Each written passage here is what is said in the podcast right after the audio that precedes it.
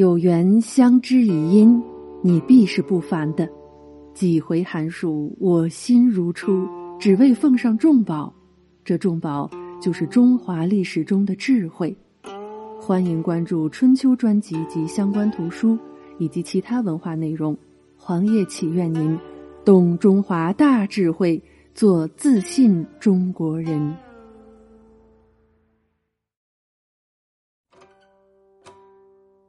对剑贴花黄，未济时，终会伐蜀。司马昭居然敢杀皇帝，连郭太后都怕死他了，更别提别人了。出于对司马昭的恐惧，一大批曹魏贵族知识分子试图以逃避的方式来自保。他们拒绝出任公务员，整天聚在一起喝大酒，搞文学创作，讨论玄学。这种非暴力不合作态度让司马昭极度厌恶，所以在公元二百六十二年，他处死了他们之中的代表，也就是竹林七贤中名气最大的那个嵇康。最终迫使国内知识分子都做出了支持自己的表态。就在前一年，公元二百六十一年，诸葛亮四十六岁时才有的宝贝儿子诸葛瞻。因为其显赫的家庭背景，成为了蜀国的执政人物，连老将廖化都产生了巴结他的想法。但这并不意味着我们的姜维要放弃自己的理想。他在公元二百六十二年发动了新一轮北伐，结果呢，却是又一次被邓艾打得惨败。而这个结果让他与上层之间的矛盾彻底爆发了，反对战争的呼声越来越高。所以，这次战败的结果是姜维失去了对蜀军主力部队的控制权。刘禅的亲信宦官黄皓等人试图用自己的亲信右将军严羽取代姜维，但连严羽本人都拒绝了这个安排。而姜维则在得知这个消息后，愤怒地向皇帝请求处死黄皓，也被拒绝了。为了避免死于政治阴谋，姜维没有回到成都。而是独自带兵前往凉州附近一个叫榻中的地区驻守。对此，刘禅也无可奈何，因为尽管此时朝中绝大多数人都很反感姜维，但所有人也包括言语都明白一个事实，那就是只有姜维才具备抵抗魏国的能力。司马昭早就想征服蜀国了，但是他的想法遭到了几乎所有人的反对。因为大家都认为蜀国内部相当稳定，绝对没有到了不可挽救的地步，而益州的地形又非常不适合北方人作战，所以现在去征服这个国家实在有些得不偿失。但战略眼光很高的司马昭就像鲨鱼一样，嗅到了姜维驻守榻中是一次千载难逢的机会，因为这让蜀国原本就不多的军队被分为两个部分。此时正是将其逐个击破的大好时机，但是要运作这样一个大规模作战项目，魏国至少要出动二十万左右的军队。那么，如何保证指挥这支军队的人不像王陵、冠秋俭和诸葛诞一样反对自己呢？司马昭既然敢提出来这个计划，想必他对这个问题也一定成竹在胸了。最终。他选定了寿春之战中用计诓骗了权益的足智多谋的钟会作为这个灭亡蜀国计划的执行人。钟会比诸葛瞻大两岁，他是著名外交家、大书法家钟繇的小儿子。钟繇被后世人称楷书鼻祖。他七十五岁时，小妾才生了钟会，这又是一个神童，至今还流传着很多他的故事。其中有一个是钟会在很小的时候和哥哥钟毓一起拜见皇帝曹睿，当时钟毓因为紧张而汗流不止，但钟会却显得异常镇定。这时候曹睿问钟毓为什么流汗，钟毓回答说：“看到皇帝战战兢兢，所以流汗。”曹睿接着又问钟会：“那你又为什么不流汗呢？”钟会的回答是。看到皇帝战战兢兢，所以不敢流汗。不少神童长大以后就很平凡了，但钟会长大以后是一名非常成功的社会精英，并且给司马昭出了很多主意。当司马师去世，而曹髦下令让司马昭交出军队时，正是钟会建议他不要遵守这个命令，而是直接带兵返回都城。还有之前提到的寿春之战中的计策等等，这一系列的功劳确立了钟会在司马昭集团中的重要地位。不过，他记恨很多人，比如嵇康就是他陷害的。同时呢，他自己也得罪了很多人。魏国内部上层的男女老少一大群人认为钟会会谋反，其中就包括司马昭的妻子王夫人，甚至还包括钟会的亲哥哥钟毓。这些人都认为钟会是一个有巨大野心的人，绝不能委以重任，否则一定会反叛。理由呢也列举了很多，比如其中有一条是钟会现在都三十八岁了还单身，没有家属作为人质，当然很容易反叛。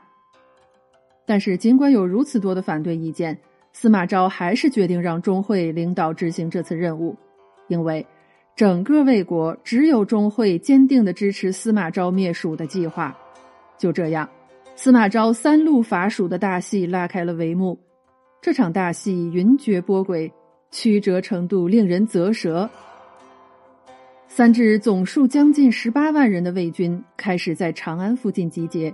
并于公元二百六十三年八月发起了对蜀国的总攻，其中钟会的部队是主力，人数多达十余万，从斜谷、洛谷进兵，主攻汉中方向。然后西边一点是邓艾和他的老部下诸葛绪，两人分别指挥三万多人，目标为榻中的姜维。邓艾负责向甘松、榻中等地牵制姜维。诸葛绪则负责向武街、桥头等地截断姜维的退路。面对如此强大的压迫，姜维也迅速做出了反应。他先是稳住了自己在榻中的基地，同时迅速向刘禅汇报了敌人的情况，并建议立刻派出廖化等人前往边境进行防御。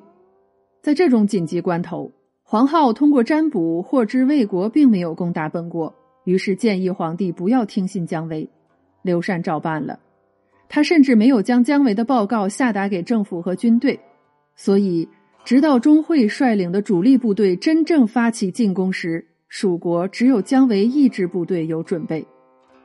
更坏的事情在于姜维对国家防御方针的改变。自从刘备获得汉中以来，蜀国在北方的防御方针是将兵力分散在各个险要据点，这样方便他们依托地形与敌人进行持久战，虽然不利于扩大战果。但姜维改变了这个方针，将闲散的部队集合到了几个重要的据点，以期望能够在战争中发起防守反击。不过，这个情况从来就没有发生过。钟会的军队长驱直入，拿下了汉中，随即南下向成都进发。姜维成功的在榻中甩掉了邓艾和诸葛绪的军队。然后准备和赶来增援的廖化等人一起将敌人阻击在成都与汉中之间的易守难攻的天险要塞剑阁。剑阁的崇山峻岭和悬崖峭壁让魏军几乎无法前行。所有人都认为这次战争将以蜀国失去汉中，但却能保全自己的结果告终。甚至连钟会也想打道回府了。正在此时，一个令人震惊的消息突然传来。邓艾居然已经到了成都城外。原来熟知地理的邓艾在益州发现了一条十分偏僻的小路，虽然险恶，但可以直达成都附近。鉴于此，邓艾邀请诸葛绪一起前往，却遭到拒绝，因为诸葛绪的任务是截断姜维后路，其他的他可不干。于是诸葛绪带兵前往汉中会合统帅钟会。而诸葛绪才到了钟会那边，直接就被后者说他畏缩不进，囚车伺候送往京师了。他手下的三万人马就归了钟会。诸葛绪当时呢肯定很郁闷，但后来他一定会为此庆幸的，因为之前许褚的儿子许仪已经被钟会杀了，而之后我们接下来再看，那就更别提了。钟会一系列的夺权立威行为，给了单独行动的邓艾无比巨大的压力。于是，邓艾铁了心带着他的将士们去完成一项看起来不可能的任务。他们翻山越岭，凿石开路，没有任何粮食补给，甚至遇到悬崖还要用被子裹住身体滚下山去。就这样行军数百里，邓艾偷渡了阴平，来到江油城下。如果江油守将马邈能够像诸葛瞻一样顽强抵抗，那么邓艾和他这一票小兄弟都将被埋葬在这里。但马邈竟然不战而降，这真是上天对邓艾的眷顾。邓艾不由分说，在江油得到了休整，进一步南下攻破涪城。最后，在当年十月，邓艾军队如神兵天将一般出现在了绵竹城下，直指成都。成都城中的刘禅得知邓艾的大军已经攻破涪城，逼近绵竹，惊恐万分，便将成都的全部主力交给了诸葛瞻，让诸葛瞻与邓艾拼死一战。但这是诸葛瞻第一次打仗。人们想当然的认为诸葛亮的儿子一定能战胜敌人，保全自己的国家。但是诸葛瞻的水平却最多只能保全自己的名节，不屈膝投降而已。当时将领黄崇多次苦劝诸葛瞻应快速向前行军，占领险要地势，不要让敌军进入成都大平原。黄崇是四十年前降魏的名将黄权的儿子。诸葛瞻犹豫不决，没有采纳黄崇的意见，结果错失良机，邓艾得以长驱直入。最后，诸葛瞻和儿子还有黄崇都为国捐躯，而成都城被邓艾包围。《三国志》的作者陈寿曾经是诸葛瞻的下属，他对这个昔日老板颇有微词，所以关于诸葛瞻的事迹，也许又被陈寿加了一些料。这时，城中的刘禅身边出现了两种截然相反的建议：一种是要求他向南投奔蛮族，或向东投奔吴国；另一种就是要求他投降。其实，刘禅什么都不做就可以摆脱眼前的困境，因为他拥有的成都是一座大城市，而城外的邓艾却没有任何补给。想当初，刘备还围困成都城好几个月才拿下。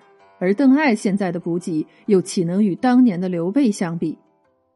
但此时的成都城中没有任何专业人士能够提出正确的建议，倒是那个曾与陈芝就是否应该北伐展开过激烈争吵的蜀国本土头号大知识分子、爱好和平的乔州，有理有据地说：“天下就没有臣服于别人的皇帝，而且吴国没有魏国强大。”以后只可能是后者吞并前者，而不是反过来。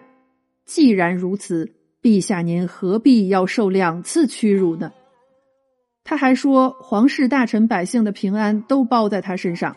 如果曹魏不给刘禅封地，他一定会去吵架。云云。乔州就这样把大家说的再没有了反对意见。此时身边全是要求刘禅投降的声音。已经魂飞魄散、没了主意的刘禅，只得选择开门投降。益州本土的大官僚为了自己的身家性命和富贵生活，又一次把主人献了出去，正如他们四十八年前对待刘璋那样。所有人都震惊了，没有人料到邓艾能以这种方式战胜敌人。而此时，刘禅下达的全体蜀军投降的命令到了间隔。姜维等人无奈之下，只能接受现实，向魏军统帅钟会投降。将士们气愤不已，纷纷拔出兵器，砍击石头，宣泄痛惜。只要再多一点时间，就算失去了汉中，胜利也会属于我们。为什么皇帝要做出这样的决定呢？蜀国灭亡了，然而精彩才刚刚开始。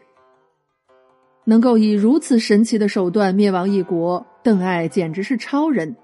司马昭非常高兴地封他为太尉，封邑两万户，还封其两个儿子为亭侯，各得封邑千户。但这都不能满足刚建立了不世之功的邓艾的骄傲心理。